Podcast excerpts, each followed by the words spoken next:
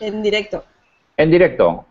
Bueno, bienvenidos todos al programa, no sé ni el número que nos toca, pero al, programa de hoy del Club Spoiler, eh, que como ya hemos ido anunciando todos estos días, vamos a hablar de un libro que muchos de vosotros, de los que nos están viendo en directo, todos, pero muchos de los aficionados a la literatura fantástica de este país hemos leído, que es La historia interminable de Michael Ende. Yo siempre he dicho Michael Ende, pero me acaban de corregir.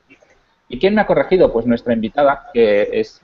Ah, tenemos una invitada muy especial para este programa, que es Demi Risco, traductora, traductora del inglés, traductora del alemán y gran experta en la figura de Ende. Gracias pues, por lo de gran experta. no sé si tanto, pero bueno. Bueno, comparado con nosotros, muchísimos. Y, sí, además, es muy activa en este tema y, pues bienvenida al programa y esperemos que te lo pases bien con nosotros. Muchas gracias. Por el resto, al, resto ya nos conocéis. Aquí tenemos a Jesús Cañadas, a escritor exiliado en Alemania. Hola. Ah, tenemos a Alexander, booktuber exiliado en Dinamarca. Y, y yo aquí. chavales? ¿Cómo estáis? Perdona, perdona, perdona. Booktuber y escritor, que hoy se ha anunciado un libro suyo. Booktuber, y escritor. Y escritor, sí, sí. Bien. ¿Hay algo que no sea todavía? no, no vamos a entrar en ese tema ahora. Sí. Joder, lo he puesto fácil esto, ¿eh? ¿De acuerdo? Bueno, explícale. Eh, pues eso, que bienvenidos. Claro, como siempre, nuestro invitado le toca hacer la sinopsis inicial del libro comentado, esta vez, eh, pues sin spoilers. Aunque yo creo que es un libro bastante resistente a spoilers, pero ya, ya lo iremos comentando. Esto a lo una tradición, ¿eh? Lo, del, lo de hacer la sinopsis. Pero bueno. No, no, falso, falso, que te he avisado hace un rato, ¿eh? Hace un ratito. Hace dos minutos. segundos. Como 20 segundos. Bueno, entonces, ¿os cuento un poco de qué va? O... Sí, así muy por encima, hacemos una sinopsis sin spoilers y luego ya vamos a, a lo suyo. Vale. Pues eh, va de un niño que es así un gordito y no muy agraciado, que se mete todo el mundo con él en el cole. Y su madre ha muerto y su padre no le hace mucho caso porque está trabajando y, bueno. Total, que el niño tiene mucha imaginación y se inventa el propio, bueno, sus propias historias y a veces cuando no está su amiga por ahí, la única amiga que tiene, Krista, pues eh, las cuenta en voz alta a sí mismo, por eso la gente dice que está un poco loco. Y un día, bueno, eh, entra en una librería, huyendo de unos niños que, se meten con él, ¿no? Eh, entra en una librería, la librería del señor Coreander, que es como empieza el libro, y, allí descubre La historia interminable, ¿no? que es un libro que, le llama y necesita cogerlo y se lo lleva. Y se lo lleva a, y se va a leerlo a un sitio como en el que estoy yo, un, desván, así a la luz de las velas. No sé, lo roba y se lo lleva al desván del colegio. del cole, sí. Es un poco raro, ¿no? ¿no? quiere ir a clase, pero le da como cosilla y se queda en el colegio. Es un poco como no hacer campana, ¿no? Estoy allí, pero no. Sí, es la doble moral. Eh, bueno, pues eso es la historia interminable así muy resumido. Y, Hombre, no sé. Muy, muy resumido. Hombre, muy, muy, muy, muy resumido, vamos. eh, vamos, vamos con spoilers para los que no sepáis todavía de qué va el programa. Está impacientado aquí el Alex. Miquel no sé si lo ha explicado, pero esto va de spoilers, así que a partir de ahora vamos a hacer spoilers de la historia interminable. Y eso, después de que Bastian coge el libro, pues, pues empiezan los spoilers, ¿no? ¿Qué pasa después de que eh, Bastian coja el libro? No mí. ¿Qué pasa? pues bueno, empiezan una cosa que sabe, que supongo que aunque no lo hayáis leído, sabrán todos los lectores, es que el libro está escrito en dos tintas, ¿no? Y entonces empieza a leerlo y empezamos nosotros a leer en tinta verde, que es cuando entra, bueno, cuando nos empieza, la historia en fantasía. Sí, ya que digamos la historia. Vale. Eh, entonces, em, yo, bueno, vamos. Eh, todos de aquí ha sido relectura, ¿no? Para todos, menos creo que Noemí dice que no lo ha leído, pero como ya lo tiene bastante empapado, pues tampoco. ¿Tú has dicho que no, Jesús? Miquel no lo ha releído. Yo no, yo, no lo había leído nunca. Anda. lo he leído nunca. No lo había leído nunca, tío, te, lo, te lo prometo, te lo prometo. Era una de esas cosas, ¿sabes? Que está ahí cogiendo polvo, que ya me lo leeré, ya me lo leeré, y nunca me lo había leído. Y ha sido un, un golpe, porque evidentemente, como niño gordito y feo de mi generación, eh, había visto, me había visto la película una, unos 17 trillones de veces, ¿sabes? Y no sabía que la película era aproximadamente un tercio del libro. Sí, ¿sabes? solo la mitad o así, ¿no? O no sé, sí, exacto, solo explica. Yo me lo leí en el Kindle y es como un 40%. Vale. Mm, me gustaría preguntarle a Jesús, ya que está ahí, ya que es la primera vez que se lo lee, si ha sufrido un shock después con toda la información nueva que le dan, que no aparece en la película. Sí, he, he sufrido, he sufrido un shock porque eh, la historia interminable, el libro y la historia interminable película son dos historias interminables completamente diferentes. Mm. El protagonista de la película es fantasía, o fantasía, y que yo voy a decir fantasía porque para mí la película es lo que manda y se acabó. y ¿En la película, y en la película dicen fantasía? en la película dicen fantasía. Es fan- sí. Ah, no lo sabía. Sí, Claro, sí, sí, sí. Y el protagonista del libro es Bastian, ¿sabes? En cambio, el, el protagonista de la peli para mí es el mundo, es fantasía, ¿sabes? Y por eso me lleva una, me lleva una, un shock. Pero lo podemos discutir como- cuando queráis. No, yo la película hace mucho que no la veo. He visto un trozo con mi hija estos días, pero pero sí que creo que la descafeína bastante y estoy de acuerdo con lo, con lo que dices, la verdad. Sí que después me interesará que expliques el, el- porque yo lo he disfrutado mucho la relectura, pero me costaba mucho discriminar hasta qué punto tenía, o sea, hasta qué punto me influía el, el factor nostalgia, ¿sabes? Porque es un libro que guardaba muy buen recuerdo, que me gustó mucho y es interesante que lo, re- que lo hayas leído ahora por primera vez en ese sentido. Oye, esto quizá lo sabe Noemí, no se puede confirmar. Eh, Michel, Michel, Michel Ende Michael, no, Michael Ende no, Miquel, gente. no, no. Eh. Miquel, Miquel Ende no firmó el- los créditos de la película porque le dio puro asco. ¿no? Asco. Le digo asquito, Eh, sí, sí. tengo preparado, no sé si lo pone, lo queréis poner por Twitter o, o yo qué sé, pero hay un vídeo en YouTube que sale Mijael Ende precisamente, eh, más o menos en, en esa época, diciendo lo que le parece la película. Y La pone a parir, pero sin decir ni palabrota, la pone a parir, pero muy finamente. Bueno, es como lo que hacía verlo, está subtitulado, está en alemán y subtitulado en español. Si queréis luego. Ay, Sí, pues, si ponlo- lo pones- si nos pasas ponlo en. Twitter, ponlo en Twitter. Yo lo veo después. Eh, Esto es como lo de Úrsula Caleguín con el de, con el de la costa más lejana, ¿no? Con uno de los de Terramar que hicieron la película de animación. Y ella decía, bien, bonita, mm, me ha gustado, no tiene nada que ver con mi libro. Hombre, yo, yo de Michel Ende lo puedo entender por el rollo de la extensión, pero la parte que está traduc- la parte que está adaptada a cine, a mí me parece que no está nada mal, ¿no? Evidentemente, si él se esperaba el 100% del libro, al verse solo que, que el libro termina en un sitio Hombre, pero y yo- que el protagonista no es los- Bastian, sino que Bastian es uno que pasa por allí, pues Pero oye, los elementos, para mí, uno de los elementos más importantes de la novela, que es que Bastian sea un niño gordito, marginado, no sé qué, en la peli es un niño guaperas, así, bueno, No normalito. solo, no solo gordito y marginado, No que al principio del libro te- es que es que durante buena parte del libro, sobre todo en la segunda mitad, es un niño antipático. O sea, Sí, llega, llega, ahora ya porque estamos con spoilers, pero llega un momento que Bastián es el malo del libro. Sí, a partir de la segunda mitad Bastian es el malo porque empieza a pedir deseos y a olvidar, ¿no? Claro. Y le da exactamente Ya- igual. Ya llegaremos a ello, ¿no? Y en el libro todo ese aspecto que, que yo creo que el libro, o sea, en el en la peli- yo creo que el libro es bastante oscuro y la peli, el recuerdo que tengo es que no lo era. Os lo he mandado ya pasa- por ahí. ¿Sí? ¿Dónde- listo, listo. no. Lo que no, sé- no he puesto el hashtag, me acabo de dar cuenta. No te preocupes, ahora lo Ah, vale, vale. Ya lo tengo, vale. Va. Yo, yo lo... Y, y eso, el, problema eh, principal, el problema principal es que... Sí, sí, di, Ale, Ale, sí. No, no, no, comenta, te iba a preguntar algo precisamente lo que vas a decir. Di, di. Que el problema principal es que en la película Bastian es un niño que pasaba por allí, punto. No es el centro de la historia como es en el libro. además tiene una historia traumática y tiene motivos para no querer volver a casa, para que- esconderse de los chavales, ¿no? Mi sensación con la... No me gustaría seguir comparando la peli todo el rato, pero mi sensación con la película es un mundo súper chuli donde te lo vas a pasar de puta madre y la sensación que tengo con el libro es un libro de, de un niño con traumas que se refugia en un lugar que no sabes del todo si es imaginario o no, donde sus traumas quedan plasmados ¿no? en diferentes tipos de figuras, en diferentes símbolos. No la, sé, peli, la peli es simplemente un niño que va a montar en Fuyu.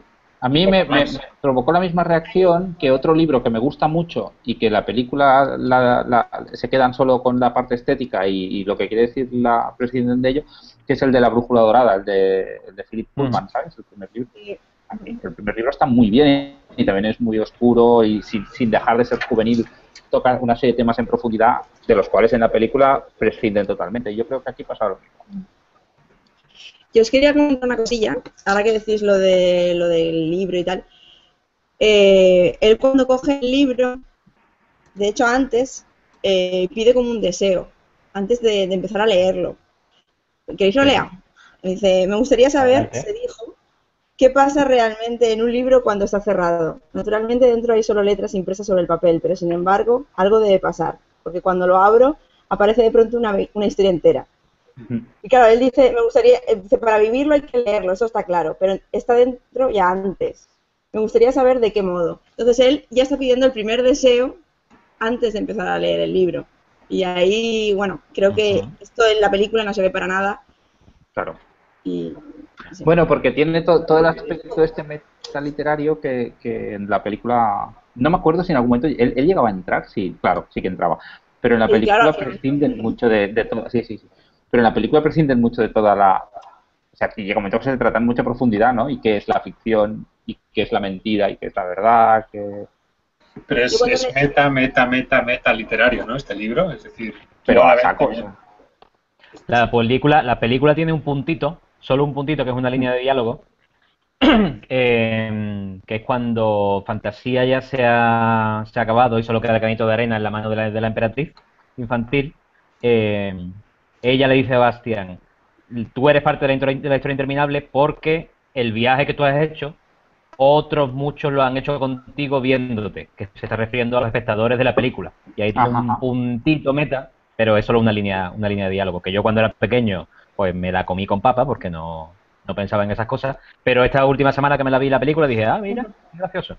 Lo que pasa es que, pues no, es que es otra, es que es otra historia, es que no es la historia del libro.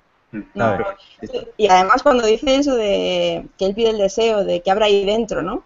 Si lo hubiera cogido otra persona, la historia interminable, si la coge otra persona, otro, otro lector, ¿qué es lo que encontraríamos ahí, no? Bueno, de hecho, la, idea es que lo van, lo van recogiendo personas, ¿no? El libro a lo largo de la historia.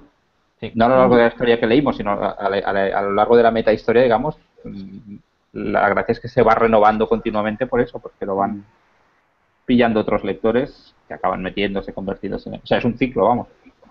La ciudad de los, de los operadores. correcto. Sí, sí. Bueno, ahora ya, ahora ya sabemos por qué se llama así la historia interminable y no porque es que el libro no acabe. He superado este paso por fin de la típica broma. ¿Me has pisado el chiste? Lo sabía, lo sabía. Era el chiste cudón. Eh, Em, la experiencia, la experiencia con la relectura y con la primera lectura. Yo quiero saber si, os ha gustado, si os ha gustado mucho, si os ha gustado más de lo que esperabais, que, ¿qué? Contadme.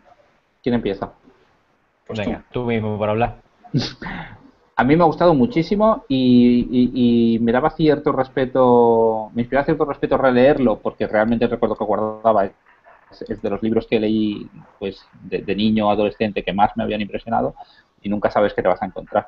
Y, de hecho el, recuerdo que guardo viene a ser bastante el que el que he vuelto a vivir, ¿eh? que es que en general brutal, que al principio de la historia de Bastan en Fantasia es como, como son dos libros en uno en realidad, o sea, la historia pega un giro tan grande, pues hay como un, como un bajón para mí en la intensidad que después se recupera y, yo creo que, coincide bastante mi experiencia ahora con la de hace 25 o 26 años.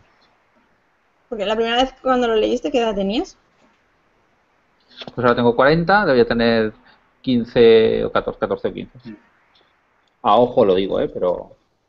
Sí, yo es la edad también con la que lo leí. No lo leí especialmente pequeño y ya había leído otras cosas de fantasía, no fue lo primero tampoco.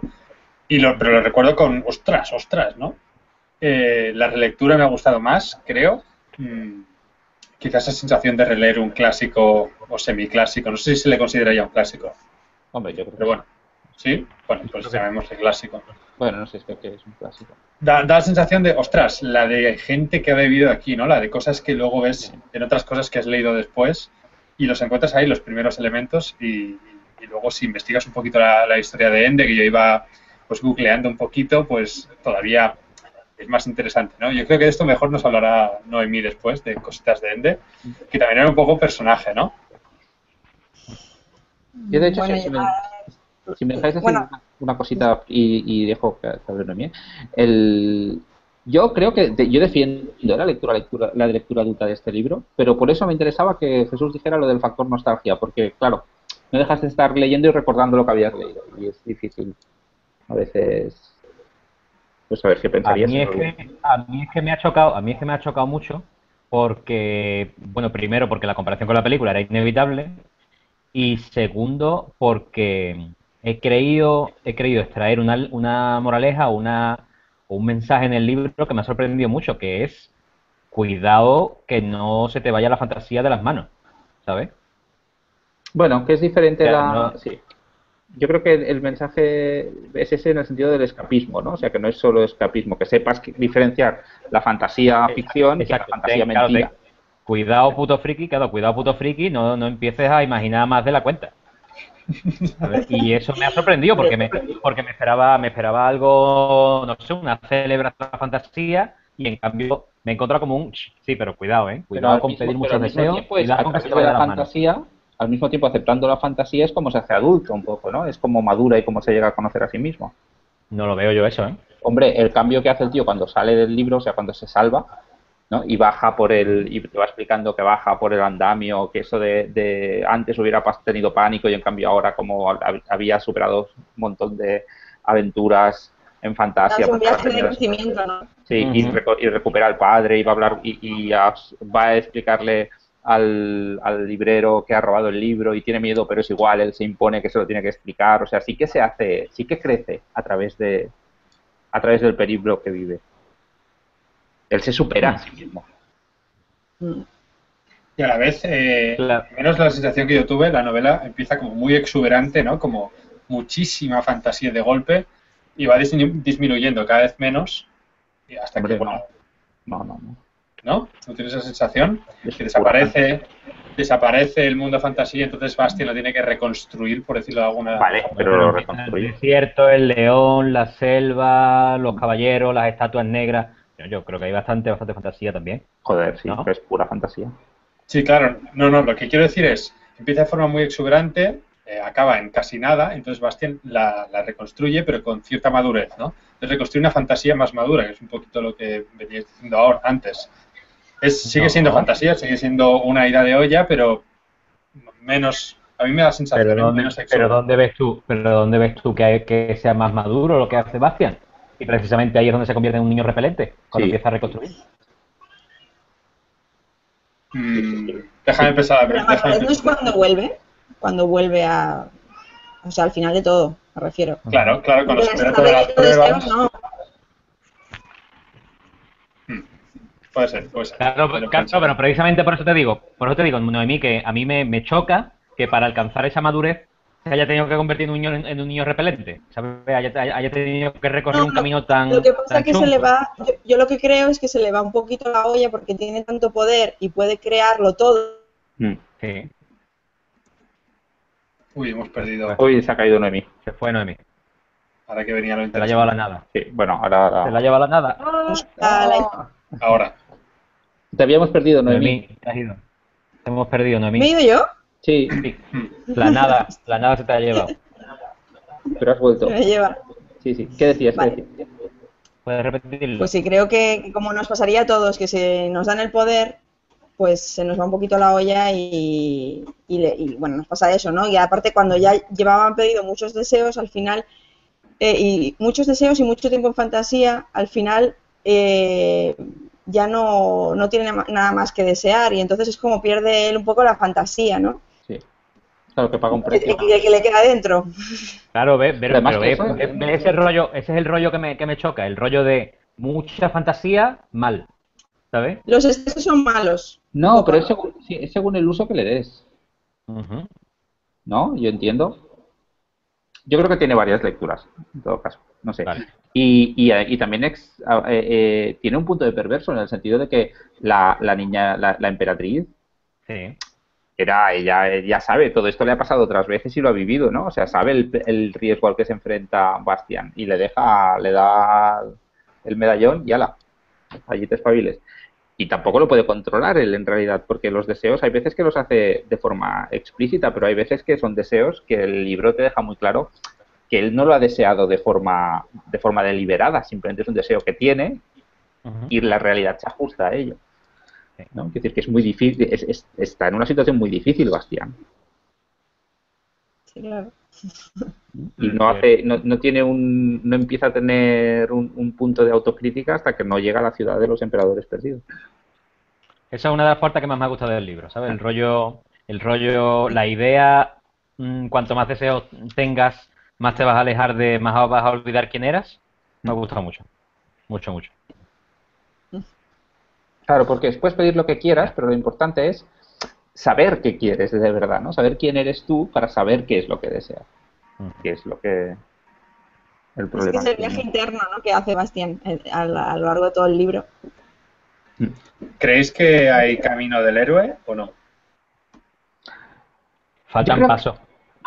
Sí, yo creo que, que, no de una forma muy... Seguramente encontrarías paralelismo y encontrarías elementos comunes, pero que, pero que no es un intento... O sea, que no, creo que haya el, el, como muchas veces sí que hay, venga, vamos a replicar el camino del héroe y voy a poner aquí un, un gurú, aquí el maestro.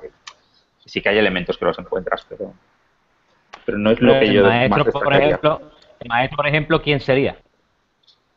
No hay uno, hay varias figuras que en determinados momentos le van dando consejos. Sí, yo diría que no es Coreander, ¿no?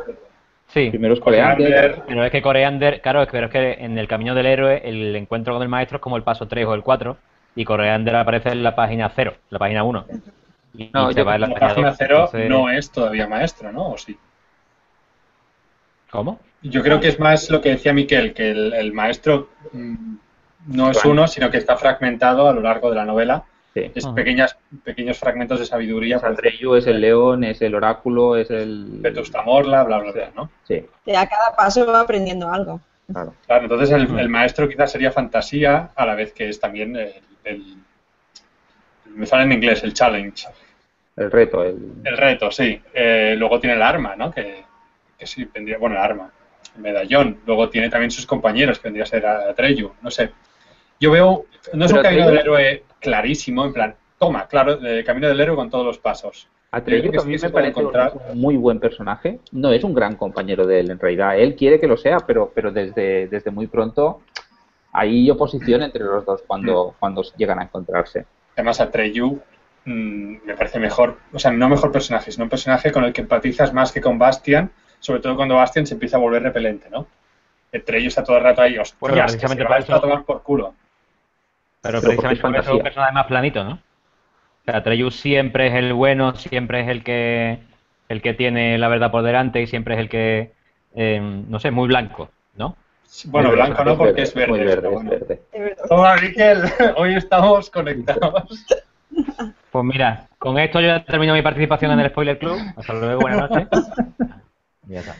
Eh, aprovecho para leer el comentario de Octavio y dice que en el libro Atreyu además de ser verde, es una especie de indio, muy respetado como guerrero, y en la peli es un pijo.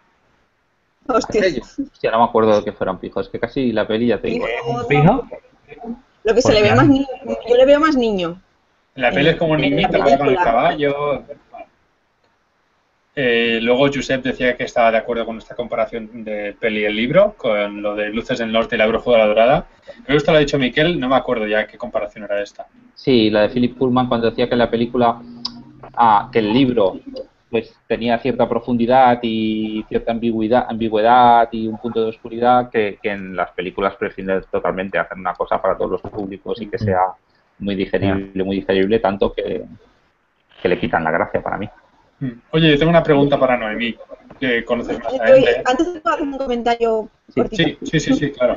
Es que aprovechando esto que estamos hablando ahora de, de Atreyu, la tribu de los hombres verdes y todo esto, eh, no sé si os acordáis que aparecían también los búfalos purpúreos. Sí. Sí. Y bueno, que es una escena llena de colorido ver a, la tribu toda verde cazando los, estos búfalos, ¿no? Y es que estos búfalos salen también en, hace pues 10 o 15 años, cuando escribió Jim Button y Lucas el Maquinista, ya hablaba de los búfalos purpúreos ahí. Ah, es una cosa que le gusta. El tío ya lo tenía ahí en la cabeza, igual que el, desierto de, colores. Sí. También lo menciona en Jim Button y Lucas el Maquinista. Ah. Pero son como, o sea, son libros que le ha escrito antes de la historia interminable. Sí, lo escribió en los años 60 Jim Button. Ah, muy bien. La historia interminable es relativamente tardío, ¿no? Es el 79.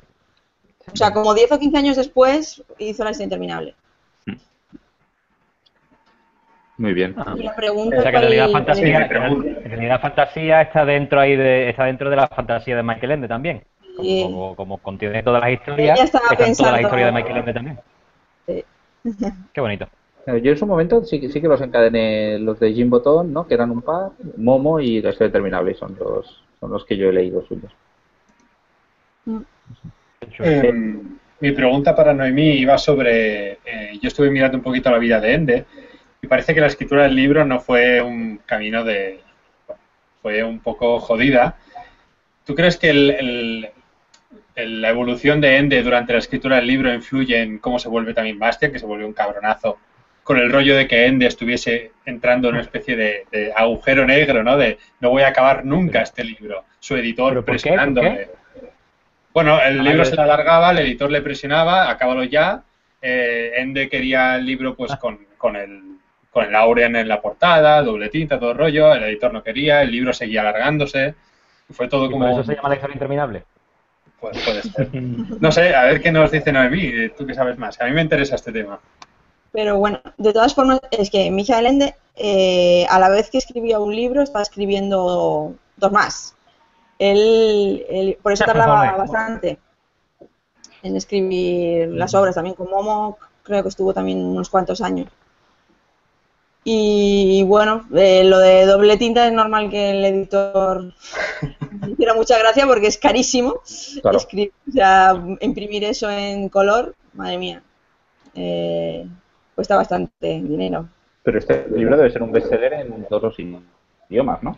Sí, sí, sí, sí. Porque la de ediciones, la, la, edición que tengo yo es del es del 85 y es la decimonovena. Que sí, pero que el editor no lo sabe a priori eso. Sí, sí, sí, sí, Yo lo decía antes eh, fuera de cámara. Yo he ido hoy a la biblioteca a ver si me podía alquilar el libro en inglés, pues para ponerlo por aquí por la cámara me he dado cuenta que las dos ediciones en inglés que hay en la biblioteca están no, no están a doble tinta, son en blanco y negro todo. Es, ah, sí. Bueno, sí, y, ha sido verlo y, no, no, no. Yo no puedo leer la historia interminable si no tiene dos tintas. Es que si no, no, no tiene, no tiene gracia. Deja ese pues el libro. Yo me la leí en, el, en electrónico y lo que cambia es la justificación. ¿Ah, sí? Pero, está, pero está en color. No, no está a color porque es un, es un, lector, un, libro electrónico y reader de toda la vida. Lo que pasa es que fantasía está justificada a la derecha y, y, la tierra ah. está justificada aquí en el centro. eso me pondría un poco nervioso, pero... ¿Y si, y si lo ve en, una tablet? Sí que lo hubieras visto en colores, ¿no? ¿O no? No lo sé, no lo sé porque no lo he probado, la verdad. Pero vamos, que me he enterado, que me he enterado en todo el tiempo, en todo momento en qué, en qué parte de la, del espejo estaba. ¿sabes? No... Bueno, ¿eso crees? Eso creo yo, vamos. Era, claro. era, era todo en un sitio, ¿no? Era todo fantasía todo, el tiempo, ¿no? Exacto. Sí, sí, sí. Y... más, más preguntas, tengo más preguntas por aquí. Me interesa saber qué, qué, símbolos o qué metáforas habéis ido pillando vosotros del libro o qué interpretaciones o lecturas habéis hecho a lo largo del libro. Porque yo creo que tiene, como decía, creo que Jesús antes tiene un montón de lecturas. Sí, Sí que, sí que. Por ejemplo. Sí, tiene un montón de lecturas. Por ejemplo, ¿cómo que, que tiene un montón de lecturas? Yo, yo solo tengo una, ¿verdad? Ya, pero la, las personas Festival del Humor, Festival del Humor, amigos. Bienvenidos al Spoiler Club. No, pero sí, en serio, yo creo que tiene... No, en serio, yo solo, yo solo le he encontrado un sentido. No sé. ¿Qué otras lecturas habéis encontrado? Mira, por ejemplo, la primera lectura es un chaval que cuando abre un libro se mete físicamente en un libro y bueno, o sea, la, lectura, la lectura literal. La segunda lectura es un chaval que lo está imaginando todo porque está traumatizado, está muy traumatizado, está solo, está amargado, todo el rollo. La lectura esquizofrénica, que la vamos a rechazar. Pero, pero no, eso, es falso. Bueno, puede ser falso, pero es una lectura legítima, ¿no? No, no, no, no, no mucho. Coreander lo confirma, ¿no? Coreander confirma que, que, existe la, en realidad el libro mágico. Pero ¿y si Coreander también es parte, es, es, una parte del amigo imaginario llamado Fantasia de, No, porque su padre lo está viendo, su padre lo está viendo. Claro, sí, todo puede ser una alucinación siempre, ¿no? Es... Una pero entonces toda la novela puede ser una alucinación, Bueno, no, no hablo tanto de alucinación como de, mira, voy a jugar con mis muñequitos, tiqui tiqui, ¿sabes? Yo creo que es una lectura un poco defendible, pero bueno. Bueno, te estoy diciendo que la dejo tener, varias, lecturas, tener. varias lecturas tener tiene. No, no, digo que yo piense como esa, pero sí que creo que puede tener varias lecturas la, la novela. No, yo, yo, iba más por, en el sentido de que sí, la lectura literal, pero yo que sé, la emperatriz. Eh, es una fuerza del bien, es una fuerza neutra, es una fuerza a veces súper perversa bueno, el tono en general de la novela yo no lo recordaba así y el tono general de la novela es muy oscuro. sobre todo ¿Cómo, cómo? No, decía que yo no recordaba así eh, la novela, pero en, general es una novela con una ambientación, aunque como decíamos antes, con los, los búfalos purpúreos o los indios verdes, es una novela muy oscura, ¿no? Al menos a mí me da la sensación que es una ambientación oscura, de vamos a morir todos. Yo creo que tiene, que tiene, un, que tiene un punto de oscuridad. Pero de hecho lo, lo, también lo hacen explícito, que fantasía incluye toda la imaginación, ¿no? Con lo cual también hay el país de los vampiros, el país, o sea, también hay, hay fuerzas, lo que pasa es que a, la emperatriz todo el mundo la respeta. Fantasía hay una, escena, hay una escena por ahí que es una... Claro. ¿Qué? Entonces ya... Di, di, Noemí, di. Que no, que digo que fantasía es la mente humana. Sí, es el inconsciente colectivo, ¿no? El... Sí. es, es junguiano o no sé. Hay una escena por ahí muy chula. Eh... ¿Hola? No, no, di, di, Jesús, di. Que hay una escena por ahí muy chula que me gustó mucho, que era una especie de procesión de criaturas de pesadilla que se iban suicidando y lanzándose a la nada, que, que me gustó mucho. Que parecía un, una escena sacada de pesadilla antes de Navidad y que, que bueno, que ahí, ahí, tienes un ejemplo de, de parte oscura. eh, uy, ahora con el mensaje este se me ha cortado, se me ha olvidado, pero iba a preguntaros algo precisamente de esto. Eh, ostras, bueno, seguid que, que, A mí una cosa que me llamó mucho la atención, que, que es uno de los momentos que dices, guau, me va a explotar el cerebro, es lo del... cuando se encuentra el hombre lobo este, que es como un ser intermedio, ¿no? Que tiene una parte humana y una parte de, ser de fantasía, que es cuando le explica todo el rollo de que cuando, los, cuando la nada se... cuando la, la nada absorbe a un ser de fantasía, en realidad este ser acaba yendo a nuestra realidad, ¿no? Y se convierte en una mentira. Y a, mentira que, a, medida que crecen las mentiras y hay más mentiras, se reduce la imaginación, se reduce la fantasía. Es como una paradoja que, tiene su complicación. O sea, yo allí te ponías a darle vueltas. Pero sobre todo porque toda fantasía es una mentira, ¿no? Pero él establece una diferencia, ¿no? Entre tipos de mentiras. O sea, las fantasías, las mentiras de fantasía, las, mentiras, digamos, que te ayudan a explicar historias, son positivas. En cambio, las, o sea, tienen una utilidad, sirven para algo, para. Mira, nos dice, para manipular y engañar, no. Mira, al, al, al, hilo del tema nos dice Josep en Twitter que él ha interpretado mucho Nietzsche en la propia novela, como el eterno retorno, la voluntad de poder, el nihilismo. Igual que eh, Momo dice él que es muy Marx. Yo estoy de acuerdo con lo de Nietzsche y sobre todo lo del nihilismo. Yo, yo sí que lo veo bastante. No sé qué opináis vosotros. O no, mí que sabes más del tema. ¿Dónde hay nihilismo en la historia interminable, por Dios? Es la nada. A mí no me preguntéis de filosofía, que no tengo ni Hijos de puta. Pero a ver, yo veo que eh, estás entrando en un mundo que existe, pero no existe. No, existe, existe. Existe. Pero existe, claro. Pero no no, no. Es un libro, está en un libro. No, no, no, existe. Claro, pero ¿cómo sabes tú que existe? ¿Cómo lo demuestras? Dice un librero. Como te lo dice un librero, Coreander existe. Yo creo que el, que, el, libro deja muy claro que fantasía existe. Existe en un plano determinado, pues, pero, existe. No, para, pero no existe ni para ti ni para mí. Es decir, tú tienes que creerte que existe, pero Bueno, y no sé, yo le veo ahí un punto, un punto, eh, ojo, no digo que sea nihilista el libro, ni mucho menos, pero sí que tiene un punto de, hostia, ¿en qué punto negamos la realidad? ¿En qué punto empieza la fantasía? ¿Y en qué punto empieza el, el esto no es así? Vale, esto, eso está, eso es posible que esté. No sé si es nihilismo o no. Bueno, un poquito. yo, creo que se pilla un poco por los... Yo, el yo reconozco que el resto de cositas que comenta Josep no sabría cómo interpretarlas, pero en cuanto a nihilismo, bueno, me ha, saltado ahí el de esto y digo, hostia, pues a lo mejor un, punto sí que tiene de... ¿Dónde vivimos? A lo mejor son los de fantasía los que traen a la gente y a lo mejor es fantasía lo real y no nuestra realidad, ¿no?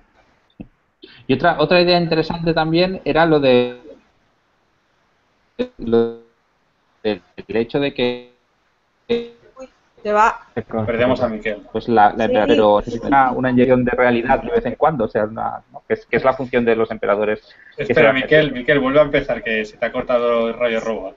No, que digo que a mí una cosa que, que me parecía interesante es que toda la historia esta de que la, emperatriz no envejece, no es que se muera, pero de alguna manera se le acaba, es como si se acabaran las ideas y necesitas una inyección de creatividad que solo la puede dar un ser humano que introduzca ideas nuevas y historias nuevas y actualice un poco fantasía, ¿no? Y esto tiene que ir pasando periódicamente.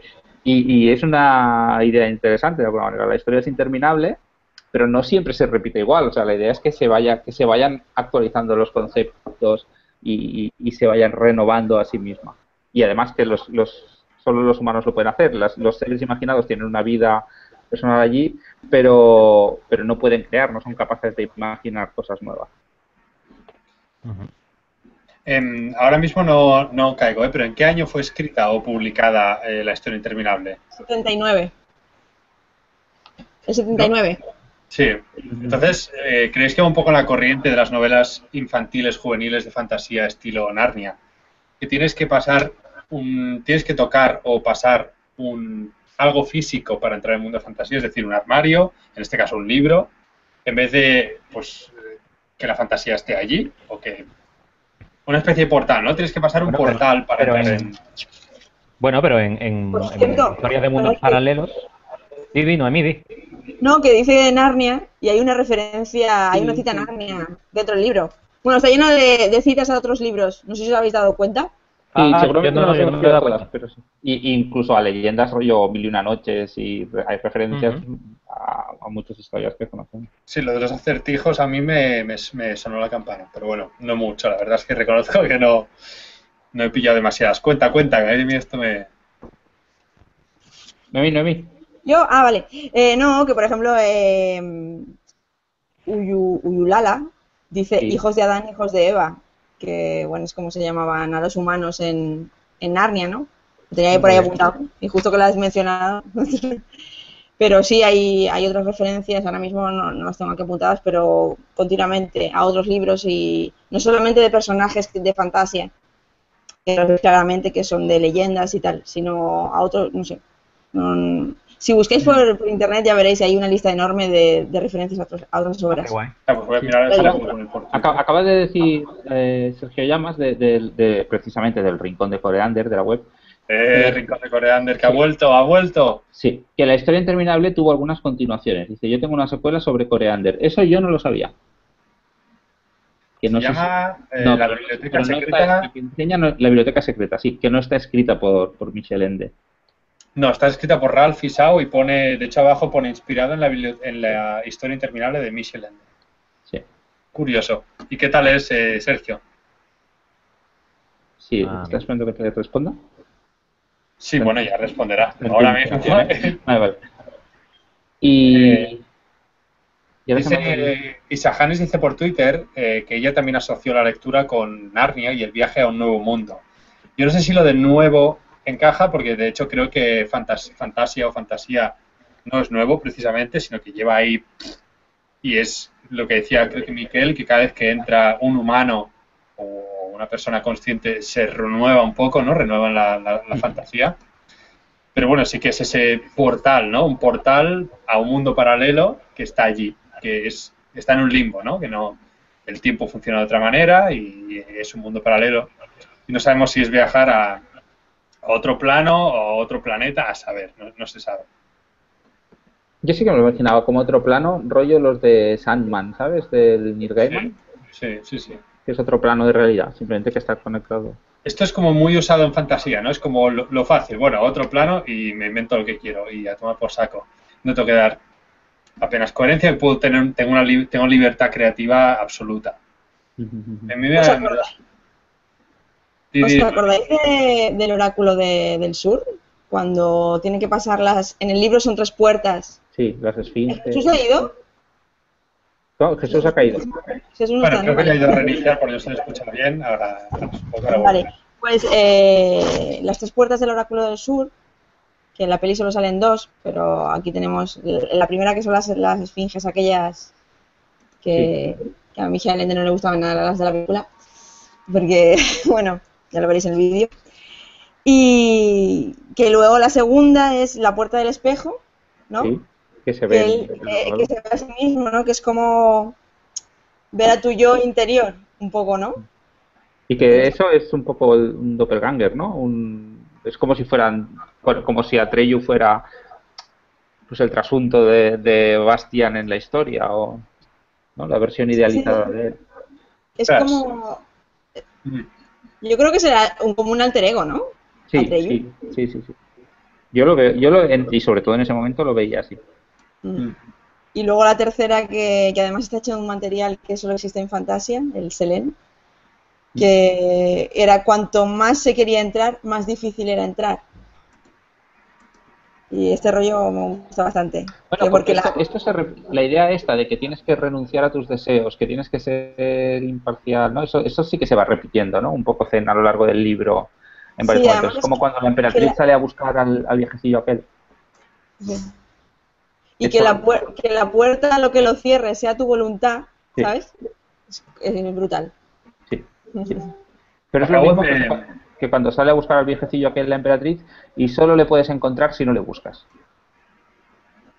¿No? Viene a ser la misma idea. Mm. Sí, sí, sí, es el rollo. Mm. Esto es un poco de, filosofía de autoayuda, un poco, pero bueno, a mí estas cosas tiene un poco de... Pero, pero mola un montón porque son, son párrafos en los que te paras a pensar, ostras, ¿y cómo lo haría yo, no? Y a mí que un libro me haga parar la lectura para pensar, ostras, ¿cómo solucionaría yo esta, esta situación, este acertijo? No sé, a mí esto creo que es donde más gana la historia interminable para mí. Em, quería, lo que, lo que ha dicho antes eh, Noemí me ha llamado mucho la atención, lo de las referencias literarias, y he buscado y en un momento he encontrado, pues voy a leer un párrafo muy interesante que habla sobre referencias literarias eh, en, la historia interminable. Eh, y literalmente cita, bueno, cita muchísimos personajes, o sea, es decir, no, no es especialmente no es especialmente largo. A ver, que tenemos a Jesús con problemas. Ya está. Hola Jesús. tenemos por aquí. Hola Jesús. Mira, justo llegas y voy a leer, voy a leer las referencias literarias de la historia interminable. Bien, bien. Mira, dice, apenas, dice, apenas se sabe que la novela de Ender resucitan Pegaso, el ave fénix, Quirón, es decir, el centauro instructor de antiguos héroes griegos, las sirenas de Homero, el oráculo de Delfos, Heráclito, Erebo, Fenrir, Yomurgander, Sharia, Sheresade, la Alicia de Carroll, Tolkien, Shakespeare, Borges, Novalis, Freud, etc., etc. Es decir, es la historia interminable es un propio homenaje a la literatura, ¿no? La historia de la literatura desde, desde los griegos clásicos hasta, hasta Borges, como por ahí, es decir, hasta autores tiene todo el sentido, ¿no? Cuando, cuando, cuando te planteas escribir una historia que se va a ser la historia interminable y que es fantasía y es la, imaginación de los hombres, tiene todo el sentido que sea que incluya todas esas historias, ¿no? Es el catálogo general de la imaginación de la humanidad, ¿no? Claro. Y además es que se llama el libro de los libros. Eh, el hecho interminable lo llaman al principio de la novela, lo llaman así, el libro de los libros. Ya lo dice ahí. Entonces, a, a, mí me gusta y, y la verdad es que no había pillado, o sea, sí que notaba algunas referencias, pero no había sido consciente de esta cantidad de referencias literarias.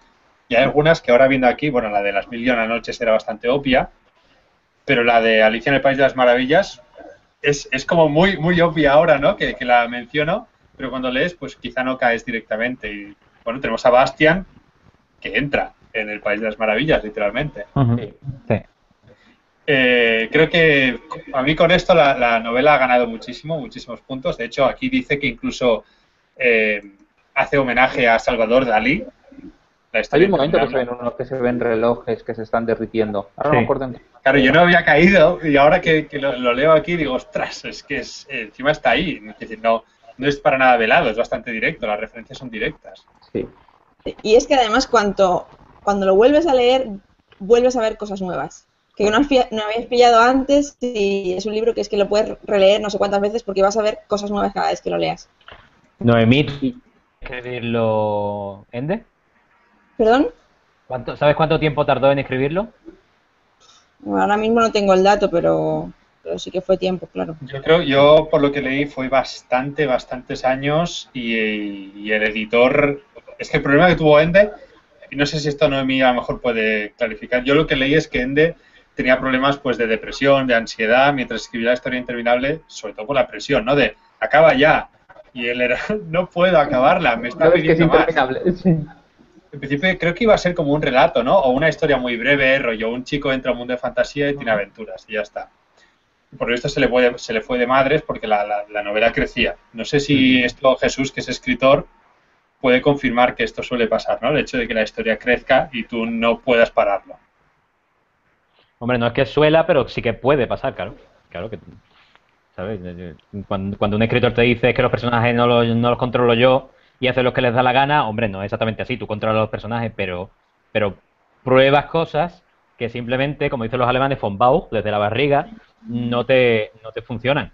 Entonces los personajes te obligan a ir en una dirección, ¿sabes? Simplemente porque tú pruebas otras cosas que no, que algo desde dentro te dice, no, esto es mierda, esto es una porquería, entonces la historia tiene que ir por aquí. Mm eso es el que dice, no, no, hombre, no, es que los personajes están vivos y yo no los controlo, ¿sabes?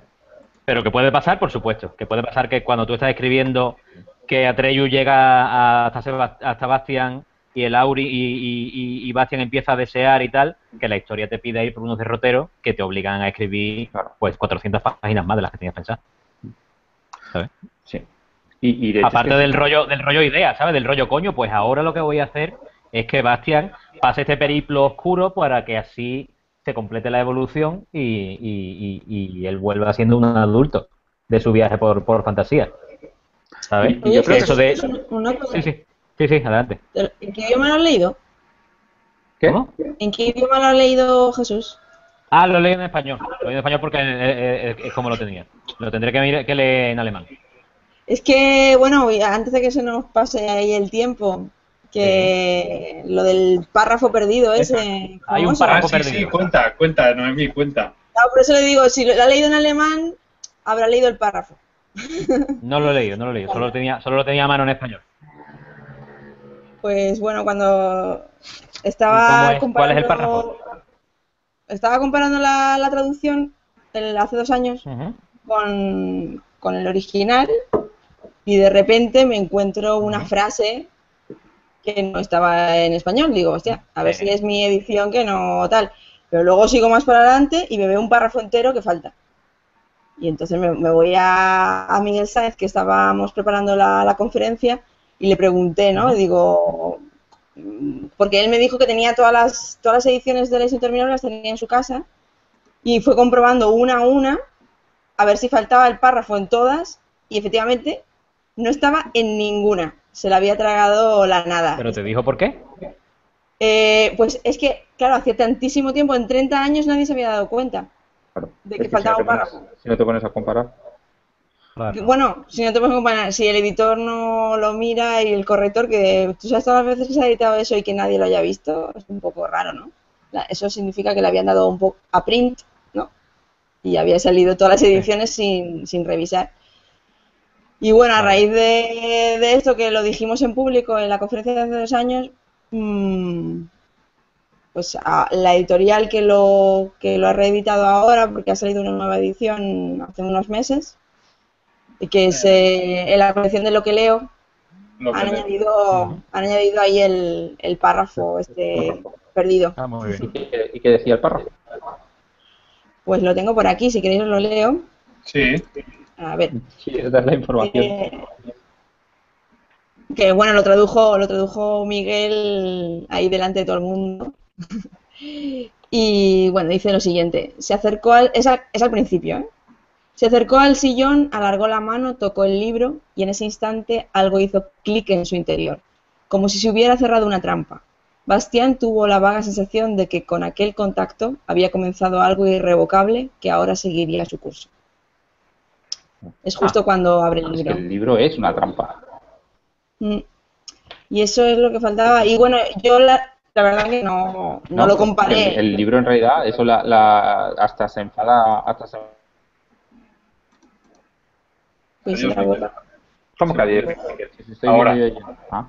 Vuelve, vuelve a repetir, Miquel, que se que te ha sido No, no, digo, digo eso, que el libro es una trampa y que incluso Atreyu cuando se entera se enfada, ¿no? Porque la, la emperatriz le dice, claro, si tú no tenías que encontrar nada, yo ya sabía lo que ibas a encontrar, eh, pero lo que necesitaba es que pasa, te pasaran cosas interesantes para que Bastián se, enganchara a la historia y fuera entendiendo que le necesitaba. Eso habla también de la, no crueldad, de de la crueldad de la emperatriz, ¿no? Una vez más. Sí, no sé si es crueldad, pero como mismo cierta frialdad tiene, ¿no? Mm. De hecho pasa, es una figura mu- muy, muy, muy alejada de los, de los personajes. Oye, ¿cuáles son vuestras escenas o escena preferida de toda la novela? Creo que Jesús ya la ha dicho, pero la repites y te aguantas. Me aguanto sin problema. La procesión goyesca de, de monstruos que se arrojan a la nada me ha encantado. Me ha encantado. Pero es que me, de, de casta me tira el galgo, ¿qué le vamos a hacer? ¿Sabes? Tú me pones monstruos y cosas grises y que se retuercen y tal, y digo, ¡bien! Aplaudo, aplaudo con las orejas. La verdad es que monstruos hay bastantes en, en la novela. Eh, incluso monstruos buenos, ¿no? Pero que bueno, que un ogro que mastica piedras pues no es especialmente agradable. Eh, Miquel, A mí me gusta mucho eh, la parte del- de la ciudad de los emperadores perdidos. Sí. O sea, la parte de cuando, de cuando Bastian empieza a ver que, que, hostia, la estoy cagando, estoy olvidándome de todo. Cuando empieza a comprender lo que le pasa, a mí eso me gusta mucho. Pero hay un montón de escenas que me gustan, ¿eh? O sea, aparte de eso. ¿y Noemí? No, a mí no me hagas elegir, me gusta todo el libro, no puedo quedarme con una parte. Es que es impresionante. Cual- cada página que pasas mm, me encanta. No, no puedo quedarme con una escena en concreto porque lo veo una obra maestra. Esto. Oye, ¿y, la, y, la, y, la, y las partes que menos han gustado? A mí, y, a- y esto voy a hablar, ya que no he dicho la que más me gusta, voy a decir la que menos. Di la que que me- bueno, la que más es eh, el principio. Me gusta mucho cuando roba el libro y se pone, justo cuando entra fantasía, eso es mi trozo preferido. Es como, quiero que me pase a mí también, por favor. Eh, lo de la que menos me gusta, eh, esta vez no ha habido ninguna, pero la primera vez que lo leí sí que recuerdo muy claramente que no me gustó nada cuando Bastian se vuelve un cabronazo. Lo pasé muy mal. Recuerdo que leyendo pensé, hostia, qué mal. No, no. Y lo pasé muy mal de pequeñito, bueno, de- con 14, 15 años leyendo esta, esta parte. No me gustó. Es que yo creo que esa parte es muy exigente para un lector mm, infantil. Es necesaria, ¿eh? ahora que la he leído más, veo que es totalmente necesaria y además encaja muy bien. Pero de pequeño, cuando era más joven, pensé, ostras, no, no es lo que yo creía que iba a pasar y me ha roto las expectativas totalmente. Me- bueno, sentí como cierta decep- decepción, frustración, no sé, llámalo como quieras. Y la recuerdo como una experiencia, una sensación negativa, ¿no? Hacia, en la lectura del libro. Noemí, a ver, ahí, mójate. Es que no, no sabría. No sé. El párrafo perdido. A lo mejor con el personaje este de Shayi de que me... No sé. Hello. ¡Uy! Jesús! Hola. Hola.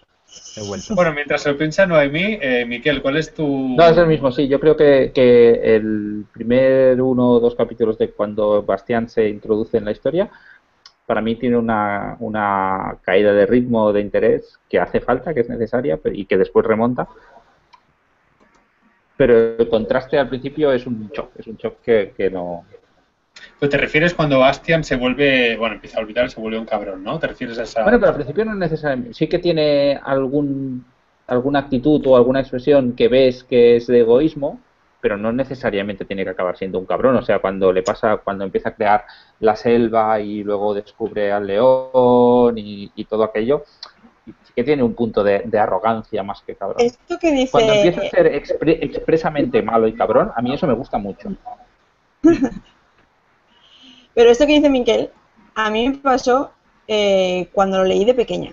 Sí, sí, sí. Pero me pasó porque lo comparaba cuando, como con la película, porque es justo cuando se acaba la película y empieza, y, bueno, y empieza el libro que, no, que no, ya no lo vemos ahí y era, no sé, me costó hacer el paso a, a Bastián ahí dentro porque además se transforma totalmente el personaje y es lo que dices. No sé. Pero me pasó de pequeña, cuando lo leí de mayor no, no tuve tanto esa sensación.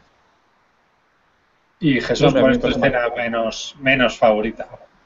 Ah, seguí con. Eh, pues mira, el desierto, la creación del desierto y de la jungla y el león, mmm, no.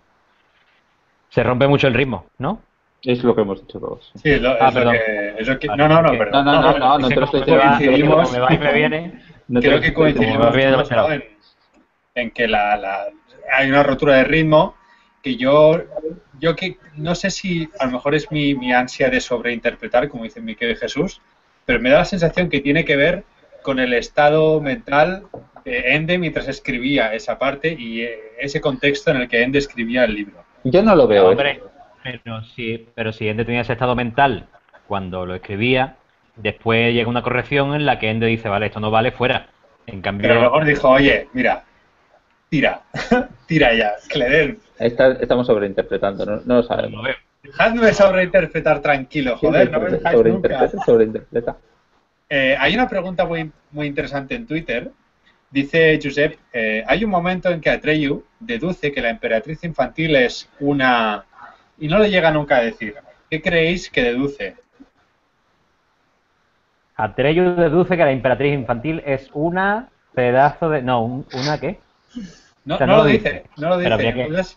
Habría que, acotar un poquito más. ¿cuál es la, sí, ¿cuál es la expresión exacta? Claro, habría que acotar un poquito más en qué momento de la novela estamos, porque yo no me acuerdo de, Pero sí que cuando Atreyu deduce nada. Que se da a entender que no es exactamente como los otros fantasios, ¿no? Que es como un ser diferente. A mí me da a entender que es podría una especie de Bastian 2 o el propio libro. No, pero Bastian 0.1, ¿no? 1.0. 0.0, sí, sí. O sea, una, una humana, una humana que, una humana, la primera humana que dio con la historia interminable. Puede ser, la primera creadora de fantasía, puede ser. Pero o el propio libro. Vamos a caer, pero vamos a caer sobre, a la, a la sobreinterpretación. A ver, Noemí, Noemí, no te cuenta. Estáis muriendo en las uñas. No recuerdo, es que no recuerdo ese momento. No recuerdo ese momento. Bueno, que lo diga Josep. Bueno, Josep, cuéntanos por Twitter y mientras, mientras dejadme que os lea otros comentarios de Twitter también. Dice, yo, pienso, yo pienso que es una, hay, hay Arien Shimizu, zumo de no sé qué. Yo pienso que es una esfinge. Toma ya. ¿Qué es una? Esfinge. Esfinge. Esfinge. Ah, ¿De la, la primera puerta? Bueno, sería una tercera esfinge, ¿no? Como, o de la igual que las esfinges, no lo sé, no lo sé. O como el, o como el oráculo, ¿cómo eso? ¿Uyulala qué es? Uyulala es un oráculo también, ¿no? Sí, estaba ahí. Ah, mira, mira, mira. Que, que Fujur le contesta, cuando dice lo de la es una y no le iba a decir, Fujur le dice, sé lo que estás pensando, pero no lo digas. Entonces yo no. es que como lo tengo en papel, no puedo hacer. Si, si lo tuviera en libro electrónico, haría una, una búsqueda, pero.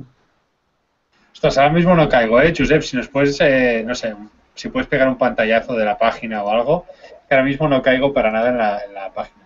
Sí, una foto o algo. Yo. Pero sí que, pero sí que recuerdo que... lo que estás pensando. Pero... No, que acabo de leer que alguien está mencionando por ahí a Artax, al caballo, que es una llorera eh, importante, pero que en el libro mm, la escena es muy breve y en la película sí que lo alargan el dramón y aparte ya sabemos lo que le pasó al caballo en realidad. y todo esto. No, es una, es una leyenda urbana, ¿eh? Es una leyenda, no, no quiero preguntar. A ver, espera, por quien no lo sepa, se, se dice que en la peli al caballo lo bajaban con una plataforma mientras se iba hundiendo en el barro. Y se dice que el caballo real murió ahogado por el barro el escenario de la peli mientras grababan. Entonces yo no sé si es una leyenda urbana o no, pero como leyenda urbana es, es excelente. Yo, no sabía que era una leyenda urbana, lo decían como que era. Sí, sí, no, no, yo estaba investigando un poquito sobre la peli, sobre la peli y, el, La versión oficial es que el caballo no murió, pero sí que se puso muy nervioso y le dio una coz al actor que hacía de Atreyu, que tuvo que pasar un par de semanitas en el hospital porque, porque se dio una coz importante. Y de hecho en la, la escena de la muerte de Artax se acaba con, con este con el chico tirando, con Atreyu tirando, y hay un zoom out, hay un hay un, fade out, perdón, una, un fundido a negro, y ya lo siguiente es sin el caballo, ¿sabes? que probablemente ya le había dado la coz y ya no tenía más, más, más, cojones que, que firmar, ¿sabes? Semanas después, semanas después ya sin caballo. Sí. Pero bueno, es de verdad que es una de las escenas más, por lo menos para mí, más dramáticas de la novela, da mucha, mucha pena. Y que no se haría, que no se haría hoy en día, ¿eh? Al menos en una película no se haría hoy en día la muerte del caballo. Sería demasiado dramático. Bueno, ¿no crees que se haría con... ¿Quieres decir la propia escena o que no se pondría un caballo hundiéndose en el barro? No, la propia, la propia escena, la propia escena no se permitiría. Bueno, en una peli infantil. O, en una peli infantil. En una peli infantil. Una infantil. Una infantil. Por, de... habéis visto, habéis visto, ahora es un poco off topic, ¿eh? pero la película esta de un puente hacia Terabitia. Sí. sí. Pues joder, allí no, se, no, se, cortan un pelo allí tampoco. También matan No voy a hacer spoilers de esta porque no son. Yo os diría que la, que, la, que la veáis si no la habéis visto. Además es Oye, volviendo al tema, están mencionando a Fujur por Twitter y me gustaría preguntaros, vosotros, claro, la, Miquel eh, y Jesús, perdón, no puede contestar, pero eh, ¿os imaginabais a Fujur así como en la película o cuando leísteis la novela os imaginabais un dragón? Yo, yo, la película cuando la vi ya había leído el libro. ¿Y cómo pues se pronuncia el nombre? ¿Eh? Fujur. Fujur. Fujur. Fujur. Fujua, esa. en alemán, claro. Sí. ¿Significa algo? ¿Tiene alguna referencia o es un nombre propio y punto? Eh, que por eso, por eso Miguel Sáenz puso una J, que no era Fujur, sino Fuju, para intentar simular, para imitar el, sonido, el sonido sí. Fujur. a ver, a ver, y en la versión inglesa, en la película lo llaman Falcor. Falcor, toma ya. Con dos, cojonazos, ¿eh? La película original se llama Falcor. ¿Sabéis por qué, no? ¿Sabéis por qué? No, no, ¿por qué? No, esto no lo sé yo. Porque... Porque suena, porque suena fuck you. Suena fuck, yes. Anda. Oye, no, fuck you. Nos acaban, de enviar, nos acaban de enviar la, la fotografía de la sección esta del que decía, ¿eh? La leo, ¿eh? Eh, cuando una vez se elevaron, cuando una vez se elevaron muy alto, adelantándose mucho, vieron que en la lejanía el terreno estaba como cortado. Una depresión de la roca conducía a una llanura situada más abajo, que por lo que se podía ver estaba espesamente poblada de árboles. El río se despeñaba allí en una majestuosa cascada, pero los jinetes solo alcanzarían aquel punto, como muy pronto, al siguiente día. Ah, es cuando se van a explorar. Regresaron. ¿Tú crees, Fujur? preguntó Atreyu, que a la emperatriz infantil le da lo mismo lo que pueda pasarle a Bastián. ¿Quién sabe? respondió Fujur. Ella no hace diferencias. Pero entonces, siguió diciendo Atreyu, ella es realmente una... No lo digas, le interrumpió Fujur. Sé lo que quieres decir, pero no, iba, a decir una, iba a decir una palabrota. Una pedazo de hija de puta. Sí, una pedazo de hija de puta. A decir eso. Yo creo que... Una hija de una hiena. Yo creo que iba por ahí, ¿eh? La cosa. Yo creo que sí, yo creo que iba por el insulto, ¿eh? Por el, ostras, pero es una malvada, es una arpía, es, yo que sé, algo así. y Fujos en plan, no, que es una novela infantil, calla. Cállate, tío, ¿no? Sí, sí, sí.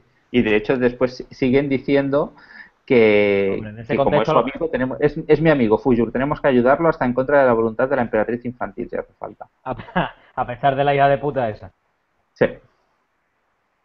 Pues mi interpretación es esa. Ya que estamos en Twitter, eh, Aerien Shimizu, zumo de nube, eh, dice, por un lado, que las escenas de Goap y Perelin son preciosas, que esa parte es lenta pero bellísima, es bonito, sí, con tantos colorines, y pregunta cuál es nuestro lugar de fantasía preferido. Lugar de fantasía lugar de fantasía preferido. De fantasía. Mm. a mí me gusta mucho el pantano, el pantano y la tortuga. Sí, va a decir Vetusta Morla yo también, ¿eh? Me gusta mucho Vetusta Morla. Súper triste, tíos. Ah, es muy triste. A mí me gusta el, el, el, océano de niebla que él hace al final.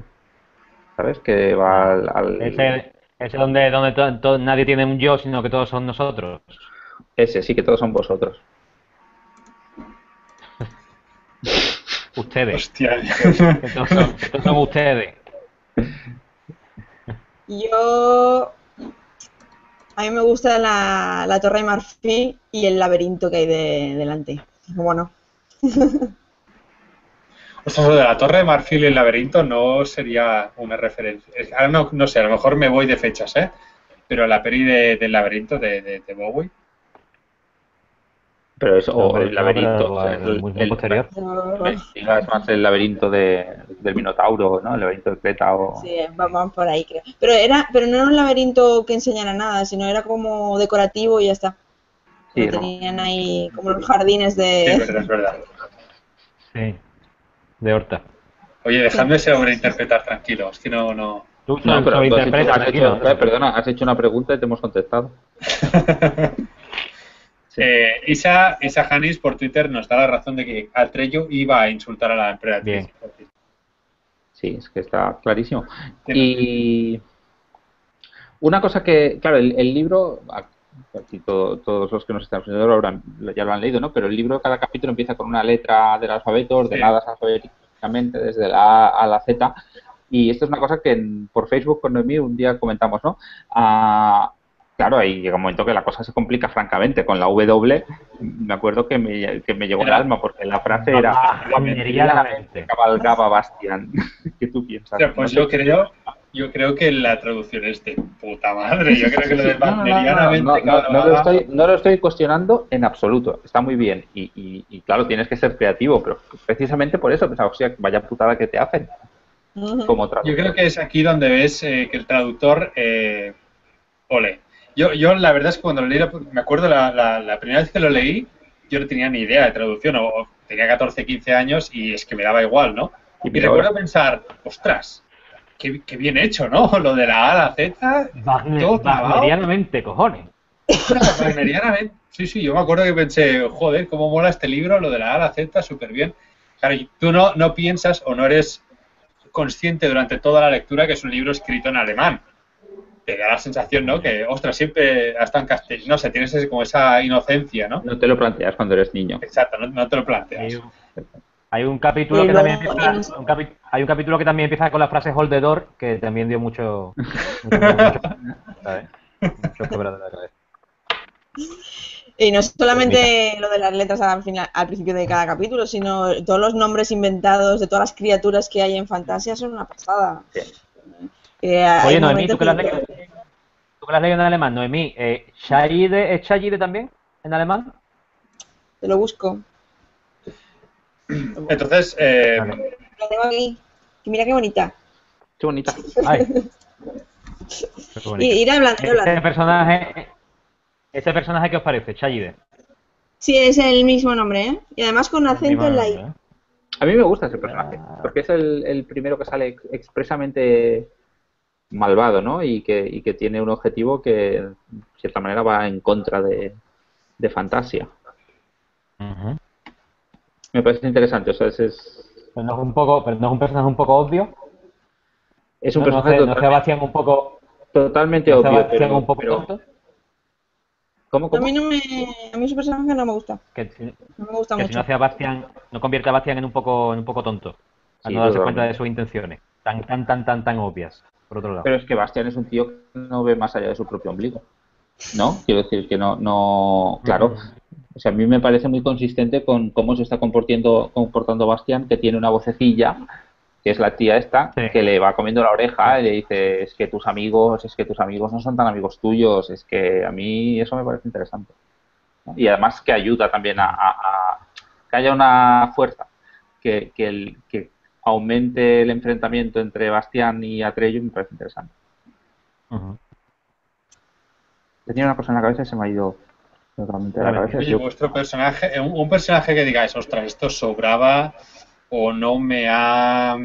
No me ha No, yo no, no, no hay ninguno. Hay unos que me llamaron mucho la atención por el tema a que, joder, qué machista que se te ha ido la pelota, que es los dos enanos estos que le ayudan cuando, cuando está Trello llegando a la escena de las esfinges, ¿sabes? Que hay un enano que estudia las esfinges y... Los gnomos, ¿no? Los dos colonos. Sí, los gnomos. Y... Que gnomos.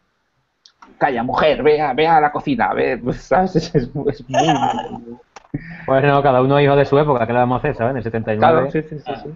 Sí, sí, no, no, no, no es que no me gustara, ¿eh? no le doy ninguna importancia, pero sí que te ha llamado la atención. A- hoy día eso tampoco se hubiera hecho así. Pero igual, igual no, Michael Ende no era dos abuelos, machista, ¿qué? solo que ha No, no, no, creado. No, no, no digo, no digo que fuera machista. A ver, igual que, de igual alguna manera que sale, igual que puesto entra sí. a la librería de Coreander y Coreander está fumando, ¿me entiendes? Y está fumando en pipa. Y el consejo que le da a Bastián cuando se entera que entra en una tienda porque le persignas y por qué no les pegas. Ya. Ah, es verdad. Bueno, es lo mismo que lo mismo que cuando Bastián entra en fantasía, ¿no? Que con la conversación de la, emperatriz de que soy gordo y feo y que la emperatriz diga, bueno, pues ya no lo eres, ahora eres guapo. Claro, en realidad, vamos, en realidad se lo soluciona. Dice, vale, sí, es verdad. Vamos a poner. Pues sí, pues sí que eres feo y gordo, ¿eh? Me cago en la puta, hijo de puta. Que eh, no sé, lo de los gnomos yo no lo veo, ¿eh? Porque al final son dos abueletes y tú te los imaginas así, ¿no? Dos abueletes con su machismo y con su. No sé. Sí, sí, sí, sí, posiblemente, No sé. posiblemente. No sé, yo es que cuando me imagino dos abueletes, probablemente mis nietos sobre- se los imaginarán de otra manera, pero, pero yo como lo- la idea que tengo de abuelo son eso de, de abuelo cascarrabia diciéndole a la, a la abuela anda vieja, vete a la cocina. Es verdad que Y un sartenazo. Claro, yo más Pues- que machista me lo imagino el vuelo cascarrabias que dice cualquier, lo primero que me viene a la cabeza. Machi, es que no sé si es, si, o sea, machista es, ¿no? Para nuestros estándares de hoy en día, pero no sé si se podría decir, ostras, es que estos personajes eh, son, creo- no digo que esté haciendo una apología del machismo, ni que, ni que el, yo creo que hacen una apología del, del viejunismo, ¿no? Del, del cascarrabiavismo. Sí, sí, sí. Pero no es una apología, cojones, no tiene que ser toda una apología. Pone a dos Que no, no, que que son dos viejos. No, no, no, simplemente que. Pero es como, es como cuando ahora. Yo qué sé, son. son Uy, ya le hemos vuelto a perder a Miquel. Lo no perdimos. perdimos. cosas. Es como ahora en la peli no, no fuman. Es porque no fuman en el cine, si en la vida real la gente fuma, ¿sabes? Y es una cosa que, que no me gusta, pero cuando lo ves te llama la atención. Ah. O sea, sí, es verdad, es verdad. Ya no se fuman las pelis. Bueno, en algunas sí, ¿no? Pero Ay, sí, pero. en las demás 18. Sí, sí, es verdad, es verdad. Curioso. Bueno, no sé si tenéis alguna pregunta más sobre... Yo a ver si me acuerdo, tenía, tenía un comentario, pero se me ha ido. En, ahí tenemos más cosas en, en Twitter. Oye, Hola. Miquel, ¿cuándo le vas a dar a tus hijas, a, bueno, a, a la hija mayor eh, la historia interminable? No sé si me ha escuchado. Miquel, ¿me oyes? Hola. ¿No? Toc, toc. Ahora te digo, ¿qué, qué, qué? No. Vale. ¿Cuándo le, da- cuándo Sí, sí, le sí. darás, ¿Cuándo le darás a tus hijas la historia interminable? ¿A qué edad, más o menos? Me, Pues no sé, yo con, con Claudia, que tiene 8 años, he intentado ver la película y no, no, no, no le gusta nada. No le gusta, no le gusta, no le gusta nada, cuidado. Eh, le da miedo. Le da miedo y no, y no la quiere ver porque le da miedo. Eh, y el libro, yo creo Pero, que. escúchame, ¿qué parte, qué le da miedo? La tortuga. No hemos pasado de la tortuga. La tortuga le da miedo. Lo de que, y, y la escena, y la escena del caballo que se hunde también. No hemos pasado de allí con ella. Y, y el libro a lo mejor yo podría ir solo leyendo, pero ella es pequeña aún para leer. Ah. O sea, a mí me daba, a mí una película de esa época que sí me dio puro pavor, pero por la época era muy pequeño. No, no, el, bueno, esa no la llegué a ver tan pequeño. eh, el Titanic, no, es, es broma. Eh, el, laber- el laberinto de Bowie que he comentado antes, que es, bueno, de- es del estilo estas pelis ochenteras, noventeras de Unos 30 fantasía. años. A mí no me, a mí, 30 años ayer. a mí esa no me dio miedo. Ostras, a mí me daba mucho pequeño miedo. a mí me cagaba vivo, ¿eh? Me daba mucho miedo una película italiana de dibujos animados de vampiros, que no me acuerdo cómo se titulaba, pero era que eran unos niños que les, que les vampirizaban. Y que seguramente ha aguantado fatal el paso del tiempo, pero me acuerdo que de pequeño me daba, tenía pesadillas con esa película. Oye, preguntan, mira, yo creo que es una buena pregunta para ir, para ir terminando. Por Twitter, eh, ¿cuál es nuestro personaje preferido de toda la novela? Eh, para mí, y yo el mío es Atreyu, soy un poco simplista y me quedo con Atreyu. Me gusta mucho Atreyu.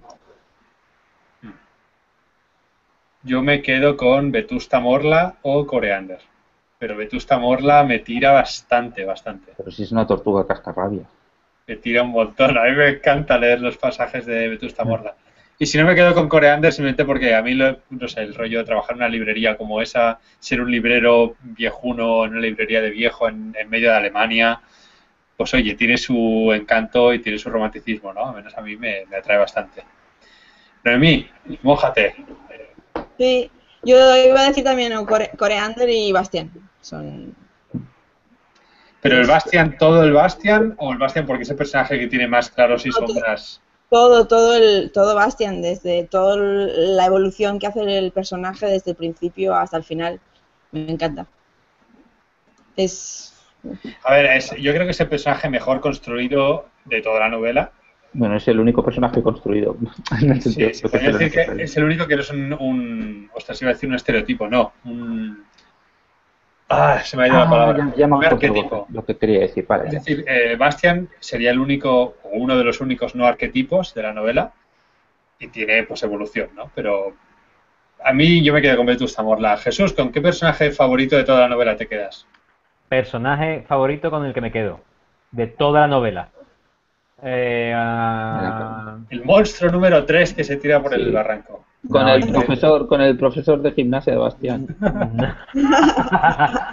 en la novela en español, en la novela en español, cuando Bastián se reencuentra con su padre, dice que se abrazan y se dan mutuas caricias, lo cual me, chocó, hablando de cosas que no se que no se dirían así hoy en día. Eh, probablemente me quedaría con Atreyu al principio. ¿Al principio por qué solo? Por la película, no por otra cosa, cariño, por la película, porque la película pesa demasiado en mi imaginación de niño gordo. Es verdad. una cosa, unos personajes que no, hemos, que no hemos mencionado y me hace mucha gracia, porque además me, recuerdan a, otra película. Los azafranios, ¿os acordáis? Que nacían viejos y sí, bebés, como Benjamin Button, ¿no? Sí, sí, correcto, correcto. Ese, esos personajes me hacen gracia. Y también los ayayay. Ay, los ayayay estaban muy bien, me la, ha quitado de la boca. Los gusanos que se convertían después en, en polillas esa, payasas. Esa, escena es siniestra, ¿eh? Y, casi es más siniestra cuando los transforma después en bonitas mariposas payasas.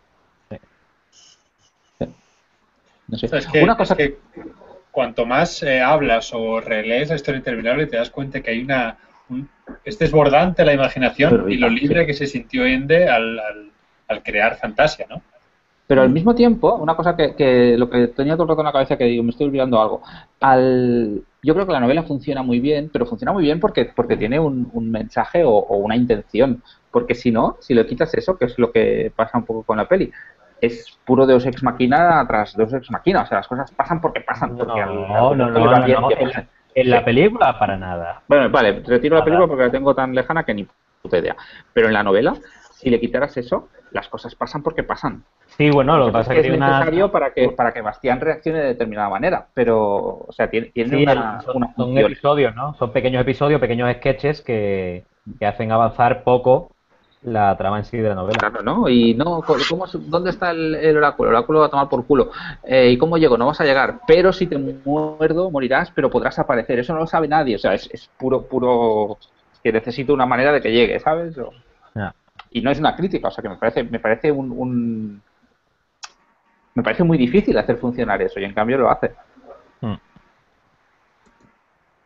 Sí, sí, no, ¿eh? Sí, no. Ahí yo creo que lo hace funcionar porque sí que lo has visto con el con, con, los ojos de la nostalgia, ¿eh? Pero yo que me lo leí de primera vez he dicho, me cago la leche. Michael Ende, con lo fácil que era decir, ¿sabes? Fuyu se, se libra y te lleva. No, pero es que resulta que hay otra manera, te la voy a decir yo ahora mismo y tú la vas a... No. Vale. Puede ser, puede ser, puede ser. O sea, ya digo que es difícil aislar el factor nostalgia. Puede ser. Vale, guay. Bueno, no sé si, si, alguien quiere añadir alguna cosita más al tema. Eso es que la mula, la mula, Yicha, Yusef dice, Yicha es la mejor mula del mundo. Y Yicha es una de mis personas. Yo, que mi abuelo tenía una mula y yo adoraba aquella mula, eh, es uno de mis favoritos también. Yicha, sí señor. A mí me gusta mucho, me gusta mucho de lo que más me gusta de la novela es el hecho de que el narrador deje plantadas eh, otras historias que germinarán de la novela, ¿sabes? Y me ha Ah, venido, es- me ha venido, me ha venido, Sí. me, me viene a cuento con el rollo de Yicha, que se casó con un Pegaso o con un unicornio y tuvo un, un mulo, no sé qué coño tuvo, que se convertiría en no sé qué, que, y que tiene su propia historia, pero que será contada en otra ocasión. ¿Sabéis? Esa- Eso es esa muy bueno, del el, el motivo, ¿no? Sí. esa coletilla de eso es otra historia que se contará en otra ocasión, que está salpicado en todo, todo, todo el libro, me parece muy bueno porque eso le da otro nivel más, ¿sabes? El rollo de que esta historia también está aquí, pero ahora te estoy contando esto. Pero todo esto también es fantasía. Eso Es me que fantasía es que mucho. vas a eso, ¿no? Está lleno de miles de historias. Correcto, correcto. Sí. Hay un comentario en Twitter de Carvaes que dice monográfico Potter y Spoiler Club la misma noche y yo solo viendo uno, pero no dice cuál está viendo. Yo Ah, muy bien. Tenemos que decidirlo nosotros. Sí.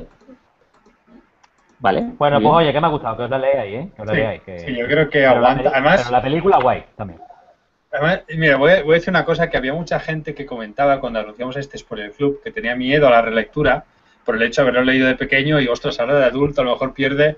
Yo creo que incluso gana en una relectura porque tienes la- el efecto nostalgia que decía Miquel y tienes cierta madureza que no tenías antes y ves cosas que no veías antes. Yo creo que gana mucho en una relectura y la novela aguanta perfectamente tanto sí, los años como la relectura. Yo también lo creo. Estoy de acuerdo. Sí, sí, sí.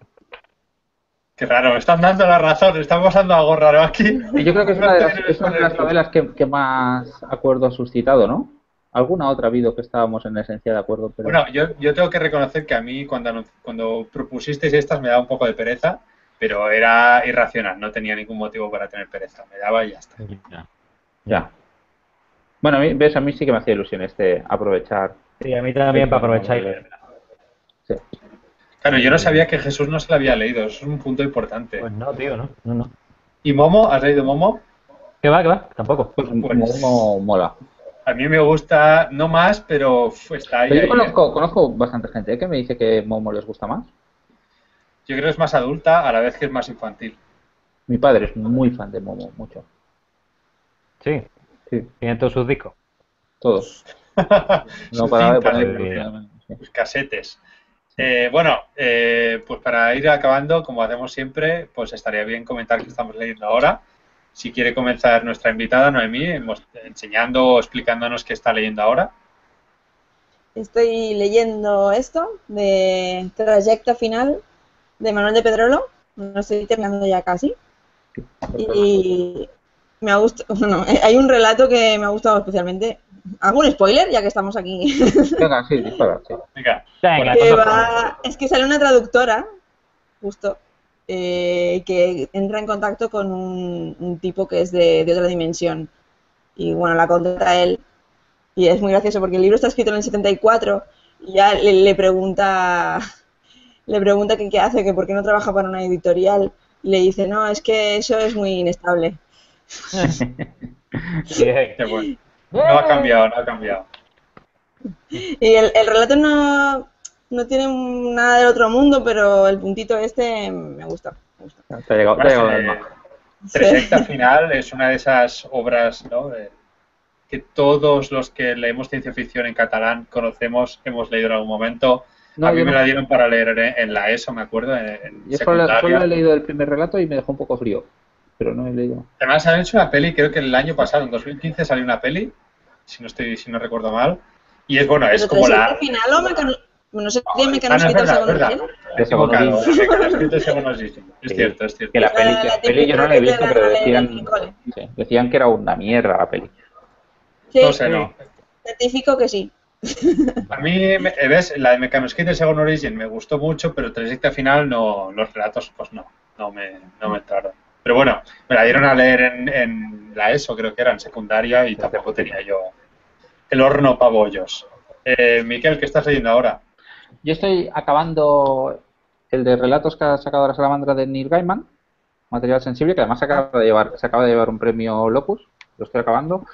Y yo creo que no había, leído un, relato suelto de Neil Gaiman, pero no, lo conocía, digamos, como autor de relatos, y me ha sorprendido muy agradablemente. No todos me han gustado igual, o sea, es una antología, y él lo dice al principio, que es un poco cosas que tenía por ahí, o sea que no, no tiene una, un, hilo, digamos, que una a los relatos. Hay un, relato del Doctor Who, un- pero me está gustando, me está gustando. Los poemas que hace no me gustan nada, pero el libro sí. Aprovecho para decir que el jueves lo presentamos en Gigamesh, yo lo estoy leyendo porque participo en la presentación.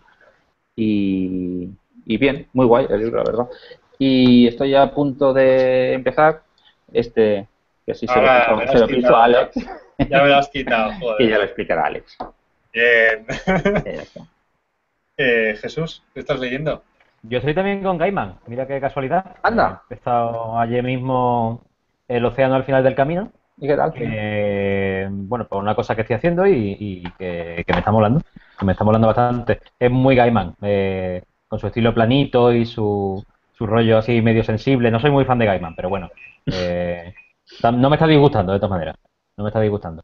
Y también estoy acabando 1974 de David Fish, um, una novela de crímenes en. ¿Dónde era? ¿En Leeds o en Manchester? Creo que en Leeds, no me acuerdo. Pero bueno, está muy bien. Eso sí está muy bien. Pero tiene un, Me lo estoy leyendo en inglés y tiene un estilo muy mareante. Muy, muy, muy mareante. Pero bueno. Muy bien. Y yo, pues, hoy, mira, hoy mismo me acabo una novela gráfica que voy a comentar así muy breve, que me ha gustado mucho. Se llama eh, El escultor, The Sculpture, en inglés, de Scott McCloud. Y la he cogido oh, por casualidad. no conozco el libro, pero Scott McCloud soy muy fan de él. Es muy chula la historia. Es un artista, un escultor fracasado, que se le aparece un tío que es a la vez la muerte. O sea, un tío que decir de parentesco, es su tío. Ah, y a la vez es, la muerte y le dice, mira, eh, ¿qué darías por saber esculpir? Y dice, la vida. Y dice, pues en 200 días morirás, pero a cambio, pues con tus manos puedes moldear cualquier material del mundo, ¿no? Y bueno, eh, es una historia de amor, a la vez que de superación, a la vez que de, el olvido o el, ser recordado como artista. Y bueno, yo casi que lloro, me lo he leído hoy en la biblioteca y casi que lloro ahí en medio. Muy, muy chulo, muy recomendable. Y luego estoy leyendo, pues eso, eh, Destellos de oh. Luna. ¡Oh, qué sorpresa! Destellos de Luna de Daniel Aguilar, el segundo ensayo publicado en Satori por Daniel Aguilar. Y es un repaso sobre los pioneros, sobre los iniciadores de la ciencia ficción en Japón. Vendría a ser pues los que empezaron con el Kaiju Eiga, es decir, los Godzillas y los bichitos estos. Eh, o sale también Osamu Tezuka, salen los primeros que escribían sobre viajar al espacio, viajar a la Luna. Es decir, es ciencia ficción desde los inicios hasta 1960, creo que es, es decir, hasta cuando los americanos llegaron a la Luna, que la ciencia ficción japonesa pues cambió, porque ya viajar al espacio ya era posible, por lo tanto, ostras, hay que buscar otra, hay que buscar otra cosa, ¿no? Y está, es muy chulo, además la edición es una pasada, sí. porque está, está llena, llena de ilustraciones chulísimas a, a ah, página completa. Qué guay y está muy, muy bien escrito. Además, Daniel Aguilar escribe como muy distendido, no es un ensayo especialmente denso. Y él te lo cuenta como una anécdota. Y no se mola mucho, yo lo recomiendo mucho, me está gustando más de lo que esperaba, y eso que ya sabía que Daniel Aguilar lo hace bien. Y bueno, eso. Eh, además de este hablaremos en el Neonostromo, Miquel y yo. Sí, muy bonito. Ah, ya estamos, ya estamos. El Neonostromo es que no participa Jesús porque no quiere. Porque no quiere. Y bueno, eso es todo. No sé si de momento no tenemos programa, no tenemos libro, peli, lo que sea decidida para el siguiente programa. Ah, pero creo. Sí. ¿Cómo era eso, Jesús? Que lo, he puesto ahora te fijado en la pantalla. ¿Cómo que no, imbécil? Sí que tenemos. sí que tenemos. ¿Verdad, Miguel, que tenemos? Claro que tenemos. Tenemos propuestas, pero no hemos fijado nada, ¿no? Ah, ah, ayúdame, ayúdame, ayúdame, Jesús, ayúdame. Bueno, y vamos a hacer de Preacher, pero al final de Preacher no. La serie pincha, el cómic a mí no me apetece para nada leerlo. Me he leído ya, pero te pasará como lo estén terminando. El cómic es una maravilla. Me he leído ya el primer tomo, ¿eh? Y bueno, este, sí que mola, pero no es que me apetezca especialmente. Vale, Así que bueno. Vale, me parece legítimo. Si te equivocas, pues vale. sí. sí, ya sabes que me encanta, me encanta equivocarme. Sí, sí, sí. Te respetamos en Bueno, admitimos. Si tenéis recomendaciones, leeremos los títulos y decidiremos. Sí, o, como de costumbre, nos dará igual. Lo que nos dé la gana. No, nunca sabes si te va a inspirar algo, ¿no? O sea, la, idea es que sea algo que... Y bueno, eso, eh, ya anunciaremos por redes que, leeremos. Y nada, muchas, muchísimas, muchísimas gracias a Noemí por, por, unirse al programa y aguantarnos una hora, una hora y media. No está mal, es de los largos. No ¿eh? está nada mal. gracias, Noemí. A vosotros. me lo he pasado muy bien. Gracias, corazón. Y eso, gracias a todos los que nos habéis estado viendo en directo y comentando. Y nos vemos en el siguiente Spoiler Club. Venga. Adiós. Hasta luego. Never ending story. Oh, oh, oh,